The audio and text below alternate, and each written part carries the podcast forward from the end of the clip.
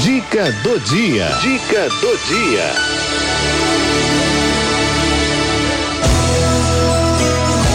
Em Foco. Em Foco. Em Foco dessa tarde, traz ela, né, que tá lá no Equador, lá do outro lado, mas toda terça-feira tá participando com a gente aqui do nosso programa com muito carinho, né? Uh, sempre uh, muito disposta a nos ajudar e traz assim cada ensinamento incrível. Ela que é jornalista, professora universitária e doutora em filosofia. Tô falando da maravilhosa doutora Maria Inês Migliatti. Maria Inês, boa tarde, bem-vinda, querida.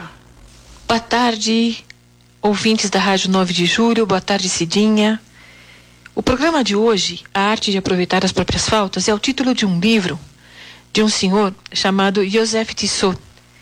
E é um livro interessante porque esse autor utiliza conselhos de São Francisco de Sales, que vão dirigidos a, a pessoas interessadas né, em aproveitar as suas próprias faltas. O próprio título já é muito elucidativo, né? Porque o que, que a gente observa, né?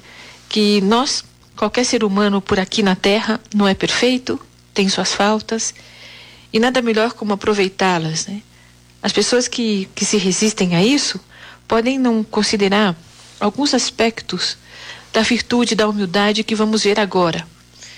Né? É, em um programa é, rádio televisivo, um, um sacerdote chamado Adriane, Adriano Zandoná nos ajuda com oito características da humildade. Né? Ele diz assim: a primeira característica que a humildade é a verdade. O que é a verdade? Né? É uma adequação da nossa mente à realidade das coisas.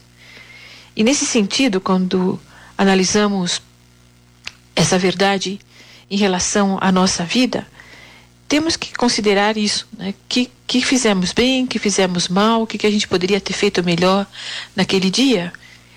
E para isso também é importante né, que ouçamos pessoas que são verdadeiras autoridades na nossa vida. Então, a humildade é a verdade. Segunda característica: a humildade consiste em saber aprender.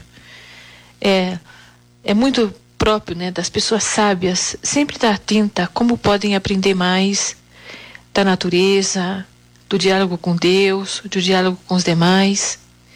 E para isso a gente precisa muitas vezes ter essa capacidade de saber ouvir. Né? Saber ouvir quem? Pessoas que valem a pena. E eliminar das nossas vidas aquelas que a gente percebe que nos levam para um caminho que não é o ideal. Terceira característica, a humildade consiste em saber servir. O humilde serve. Né? E essa característica do serviço, a gente tem comentado em outros programas, tem sido algo muito pejorativo ultimamente. Parece que servir é algo relacionado a uma escravidão, algo relacionado a um, a um perfil menos valorizado na sociedade. E ao contrário, né, a gente vê que cada dia mais as empresas que prosperam são aquelas que prestam bons serviços. E os serviços são prestados por pessoas, né? Que utilizam coisas como instrumento. Então, saber servir é um motivo de grande realização para cada ser humano. A mãe que serve, o pai que serve a família, é o funcionário que serve bem a empresa, o professor que serve bem a escola, os diretores né, de empresas públicas ou privadas que servem é, a sociedade por meio de um trabalho diretivo nas empresas, a humildade, então, consiste em saber servir. Quarta característica: a humildade consiste em saber se humilhar-se diante de Deus. É, essa verdade, né, das nossas vidas, agradecer, que é uma outra característica, a gratidão né, da humildade, nos leva justamente a agradecer os dons recebidos e a pedir ajuda para Deus naquilo que a gente se vê tão pouca coisa. E nesse sentido de gratidão, essa postura da Nossa Senhora do Magnificat é o melhor, né? Ela se gloria em Deus porque fez nela grandes coisas. Então, que legal curtir com Deus essas maravilhas que ele fez por nós. A quinta característica é uma humildade que leva a pessoa a risar, a confiar em Deus, né? E não em si mesma. E é muito bom pedir a Deus, né, como se tudo dependesse dele e trabalhar como se tudo dependesse de nós. Eu gosto muito daquela piadinha da loteria que o cara rezava sempre, né, para ganhar na loteria. E, e Deus falou, pelo menos compra o bilhete, né, um dia que ele estava entre aspas cansado de escutar aquela petição. Muitas vezes é isso, a gente quer ganhar na loteria, mas não compra o bilhete. A sexta característica é a humildade que leva a pessoa a pedir ajuda de outros. Né? Muitas vezes isso é confundido, se a gente abusa dessa característica, não é só confundido como é real, uma pessoa folgada, né? que vive pedindo ajuda para os outros. Não é nesse sentido, né? É aquela pessoa que, que percebe que, que necessita do apoio dos demais, né? A gente precisa sempre de muitas coisas. É, e isso é uma base do comércio, né? É, enfim, não dá para fazer tudo sozinha, muitas vezes, em vários setores, né? Então, pedir ajuda aos outros é, é bom. Inclusive, para os demais também é bom ajudar-nos, né? Na sua medida. Depois também, é, ensina a acolher os outros e não julgar, a, set, a sétima característica da humildade.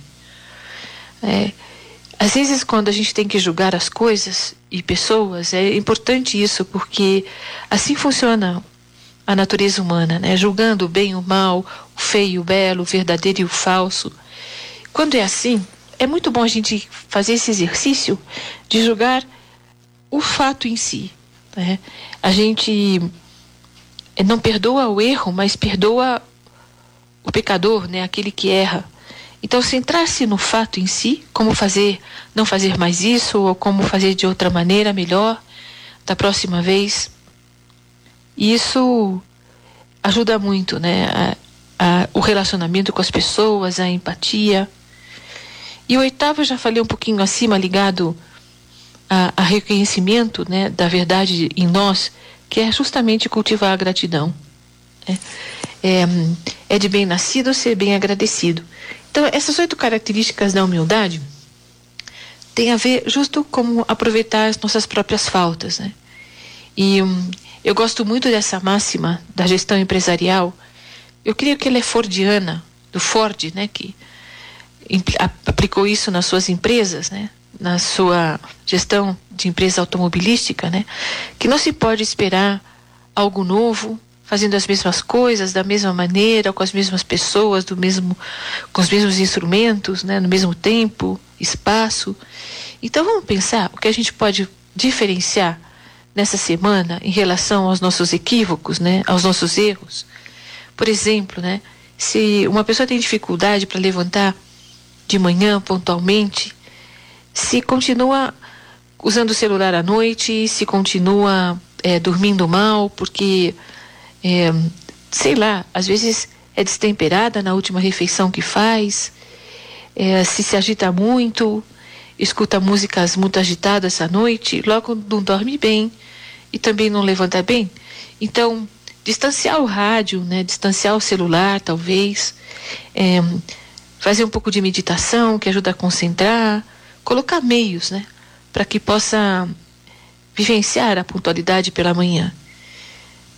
Isso, vamos pensar direitinho o que, que a gente poderia fazer né, para aproveitar esses erros, né? E o que não dizer em relação a tantas tarefas profissionais, o relacionamento familiar, é, porque dá um ânimo também aos demais, pensar que a gente pode mudar, está mudando, por tomar atitudes novas nessa luta, né? Renovar a luta é, em relação ao crescimento das nossas virtudes e minimiza, minimização dos nossos defeitos, né? Porque outra coisa legal em relação a aproveitar as próprias faltas é, no primeiro momento, verificar quais são as nossas fortalezas. Né? é, caprichar mais, né? manter essas virtudes nossas que a gente já tem asseguradas né? por um hábito constante de uma luta renovada e pensar um pouquinho nesses defeitos, né? É, e como eu descubro esses defeitos, prestar atenção nas pessoas que nos querem, se dão sempre as mesmas broncas, se sempre pedem as mesmas coisas porque a gente esquece. Aí está uma raiz legal para a gente crescer, né? E depois, é essa alegria dos frutos, né, de perceber que hum, a gente pode dar um passo para trás para dar dois para frente. Depois também, outra vezes comentamos em muitos programas nossos aqui da Rádio 9 de Julho, a capacidade de sorrir, né? Das nossas próprias faltas, não com aquela risada ingênua e tonta que dá até nervoso nos demais, mas com esse sorriso, né? De quem se sabe muito pequeno diante de Deus. É, e a gente percebe que uma pessoa que consegue rir das próprias faltas, ela suaviza tudo, né? Não se leva tão a sério é, diante de Deus, principalmente, se torna criança e, como qualquer criança, é, atrai né, o olhar carinhoso do seu Pai Deus. Então, fica aqui essa sugestão dessa semana. Será que eu estou aproveitando as próprias faltas? E o que eu posso fazer né, para não cair nos mesmos erros, né, nos mesmos defeitos de sempre? Para Deus não tem tempo. Sempre é tempo de lutar, sempre é tempo de mudar, sempre é tempo de renovar-se. Caros ouvintes, fica aqui essa minha sugestão de dar um, uma olhadinha, fazer um exame pessoal das próprias faltas, saber rir delas e colocar novos meios para superá-las.